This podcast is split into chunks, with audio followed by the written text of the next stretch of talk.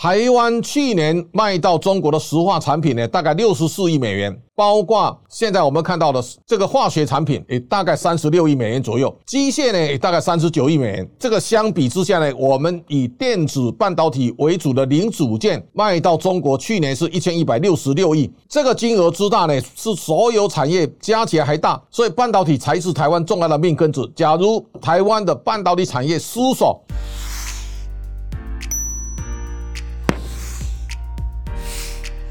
各位财讯的观众朋友，大家好，我是谢金河，欢迎再度收看老谢开讲。这个礼拜的单元，我们要先来从财讯刚刚完成的都更博览会，那么今年进入到第五届。支持最懂投资的财经媒体，欢迎大家跟我们一起加入 YouTube 的频道会员，成为财团的一份子，跟我们一起追踪全球经济趋势，分析产业状况，也解读政经局势。每个月最低只要三百元，就能支持我们继续为大家带来精彩的内容。也欢迎大家订阅财讯的频道，并把我们的节目分享出去。那么我们可以看到，在开幕当天呢，挤满了大家对都更非常关心的朋友。那么在整个争艳馆呢，是呈现了拥挤的人潮。那这当中啊。小一众呢，在百忙当中呢，特别来为围绕都更的开幕仪式来致辞。那么他也非常关切，在台湾的围绕的重建当中的路上啊，我想蔡总统从上任之后呢，那么一路开始对社会住宅、对台湾的这个都更，他都不断的在政策上不断的加持。而这当中啊，我们也看到，在内政部的次长发进群呢，他从二零一六年到现在，大概已经将近第八年。那么他是台湾都更重要的推手。那么在都都更博览会上呢，蔡总统也跟与会的来宾一起合影，同时啊，他也颁奖给在围绕都更案表现比较突出的团队。那么大家也可以看到，在台湾的整个营建业呢，现在所剩下的这个珍贵的土地呢，越来越紧迫的情况之下呢，老旧房屋的改建呢，现在成为当务之急。那么我们大家可以看到，这是内政部林佑昌部长呢，也来现场亲临致辞。那我们也特别提到，在都更的路上，其实是每一个县市啊，都有它立即要迫切的需要。台北市的屋龄大概平均呢是三十一点七八年，新北市呢也大概都超过三十年以上。那么这种双北市在过去呢，中南部的很多第一代的创业者，那么大家从中南部一路北上来当学徒来创业买房子。大概都是这种四楼的透天处或四楼的公寓。现在年纪大了以后呢？现在行走跟上下楼都很很有障碍的时候呢，我想这是一个大家所面对的老旧房屋的改造呢，应该是未来房地产产业呢非常重要的一个振兴的项目。那么我们也看到，这是台湾今年的施晋吉董事长在为蔡总统做简报。那么这个是龙江路的个案，我们可以看到，这是众多银行当中啊，这个是小英总呢来到第一行的摊位呢，他听易银的简报。那么这是银行业呢大家共同投注的一个焦点。好。在都更的会上，我也特别跟蔡总统提到，未来在房地产的发展，如果都更它是一条宽阔大道，我们将来在人才的培养，除了我们建筑科系之外呢，可能在都更系或相关都更人才的培育呢，我们可能还要再加强。而同时呢，我们也看到最近的私立大学、私立学校在退场，而这个退场当中，如果能够让企业来类似像世纪力能工商，也就是原来它成功三公，那么在世纪刚的赖文祥董事长的权力。介入之下呢，他把它改成世纪力能工商。那台湾其实在过去呢，很多都是以升大学为目标。那后来如果大家能够转念，大家从技职教育来下手，我相信台湾很多的私校退场的机制呢，有更多的企业界呢，大家愿意啊来参与办学。我想这是一个在私校退场机制下的一个重要关键的活路。好，这是在围绕都更的，我们一年一度呢，今年进入到第五届。那么这个第五届呢，比比往年都。得到更高的丰硕的成果。好，那么第二个呢，我们来看，现在大家非常关注的，在华为的 Mate 六十 Pro 哈。他说前五天销售八十五万只哈，那现在在中国呢，不断的在宣导这个大内宣啊，他在讲中芯国际啊已经突破美国的封锁哈，那到底有没有突破封锁？现在很多资讯啊不能公开。在这两三个礼拜当中啊，其实有两个重要焦点，一个呢是华为的 Mate Pro 哈，到底有没有能够突破在自主性的晶片的七纳米的自制力呢？到底有多高？这是一个，而另外一个呢，中国用用举国之力呢来限制，包括现在限制国企啊使用 iPhone 哦，那这个呢扩大范围使用 iPhone 也造成这个苹果的股价呢从一百九十八点二六呢，那么现在一度最低啊跌到一百七十三点六八，那这样一个苹果的下跌，其实市值跌到将近三千亿美元。那么在这种情况之下呢，最近我们也要看到苹果的。其实它最重要的源头在 iPhone 十五，在新款的手机销售呢，到底状况好不好？如果这一款没有能够带动苹果的业绩，我相信后面的压力也是大的。所以我想，苹果的新手机的效应啊，是值得大家拭目以待。而这当中啊，大家也可以看到。苹果如果在中国遭到报复，那下一个呢？大家一定要非常留意，这个包括特斯拉的电动车呢，会不会成为下一个被制裁的对象？那美国的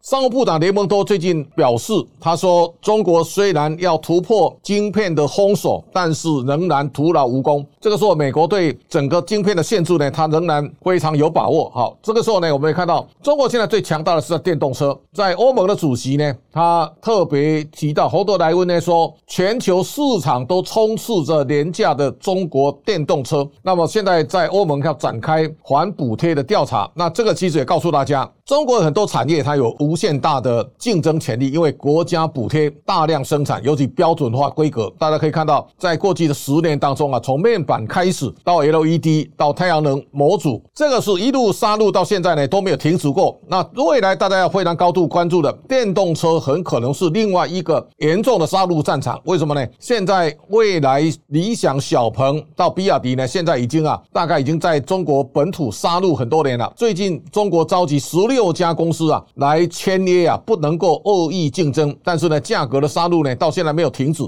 这个影响手机呢，大家现在可以看到，廉价中国电动车杀到欧洲本土市场，哦，这个已经严重冲击到德国原来一下的在汽车产业的优势。在这种情况之下呢，我们也默默感受到德国在选边站当中呢，他最近对中国的立场表示非常严厉哦，这个也是现在看起来对欧洲的价值判断呢开始有很大的改变了。这个时候呢，大家要稍微看看。中国有很多的资讯啊，因为它不透明，所以华为的手机呢，到底卖的好不好？我想大家很不容易啊，从数字上看出一些端倪。但是呢，大家如果从另外一个角度呢，看看中国手机的供应链现在到底的情况怎么样？第一个呢，大家现在可以看到，舜宇光学的股价一直在往下跌，舜宇光学最高啊两百五十九点四，那么最近最差跌到五十七块多，这个是在 Mate 手机出来之后呢，它不但没有上涨，反而在往下跌。那这个也表示舜。力光学是数位相机镜头模组最大的制造厂，但是在这个回合当中呢，假如华为手机热卖，没有理由呢，顺宇光学的股价涨不动，这个是非常奇怪一件事。另外一个呢，中芯半导体现在的股价大约在十九块附近，也等于是在华为宣布手机之后呢，它一度冲到二十块以上，但是现在呢又回到原点，这个看起来没有那么单纯。所以大家如果从这个角度来观察的话呢，大家可以想象得到。华为的手机呢，可能没有大家预期中那么厉害。那另外一个呢，现在中国制裁苹果的手机之后呢，立讯是苹果最大手机的代工厂，立讯的股价呢，显然受到很大的影响。那么蓝思科技呢，是可曾把蓝思科技呢不断的卖掉，卖到现在为止，看起来股价仍然停留在低档，这是现在看起来中国的情况呢没有改善。那这个礼拜呢，恒大的理财、恒大财富的管理的董事长呢被拘捕啊，那这个。情况看起来也没有想象中那么单纯。这个时候呢，大家特别注意的，在中国的经济数据虽然八月份啊有一点好转，但是这里面还真伪难辨。那最大的关键在哪里？你可以看到香港的恒生指数呢，现在在一万七千多点。那这个时候大家可以感受到。香港的股市成交量在十九号，它创下七百六十二亿港币的新低。比照在过去港股的高峰或平常的高峰呢，在二零二一年的二月啊，它曾经到三千两百零二亿。那如果在更早两千零八年的时候呢，当天成交量都曾经出现过四千五千亿港币的成交量。现在缩小到七百六十二亿呢，这个是一个人流、物流、金流在外流的一个非常极致的表现。那么上证的市场的成交量呢。从五千九百多亿人民币呢，现在也大概缩小到两千七百多亿人民币。这个呢量能萎缩，同时呢外资啊八月份开始卖超差不多一千一百六十亿港币的中国的股票，这个是创下二零一五年的新高啊，这是值得大家高度关注的。那么我们来看，在这礼拜当中呢，中华电信的董事长郭水义讲说，假如中华电信股价市值啊没有达到一兆台币的话呢，他跟董事长放弃加薪。那这个也是告诉大家，在台股来讲，一兆台币是重要关卡。那么到今天为止，能够站上一兆台币的公司啊，大概只有台积电、红海、莲花科。往下看呢，很多公司啊都挑战过一兆，包括广达、台达电，包括中华电信，也包括长荣。但是他们后来都没有能力站到一兆台币以上。这个一兆台币呢，是台湾从中小企业转变到中大型企业的路上呢，非常重要关键的转折点，也就是台股的市值呢超过三百三十亿美元，这是一个重要的关卡。那同时呢，我们回来看美国股市啊，全世界市值最高的几乎都在美国，所以你看到在这一张表当中啊，这个是一字排开。我们看这个美国大概在一千大的企业当中啊，美国占的比重。非常高，大家看啊，从苹果开始到微软到 Alphabet，一直到现在 Amazon 到 Facebook 哦，然后呢，大家可以看到 Tesla 也算哈。那这个时候大家可以想象得到，今年最大的变化是 Nvidia 呢到了一兆两千亿美元以上，它是全美国第七家市值超过一兆美元的这个企业。台湾的这个一兆台币跟美国的一兆美元呢都有异曲同工之妙，这是整个迈向高的竞争力非常重要的里程。碑，所以 NVIDIA 呢，在这一次回档能不能守在一兆美元以上呢？我想这是一个重要的关键。那台积电呢，在最近有一些新闻，大家可以来稍微看一下。高盛下修台积电明年的资本支出，看起来亚利桑那呢没有想中预期那么好。但是呢，台积电能预计在日本盖第二厂，大概熊本的状况啊，听说非常乐观啊。这个时候呢，熊本很可能已经规划到市场了。那张忠谋最近在讲，台湾要捍卫晶片制造的优势，这个是台湾的命根子，大家可以稍微想象得到。最近很多人在喊 Eco 法，但是你想一想，台湾去年卖到中国的石化产品呢，大概六十四亿美元。包括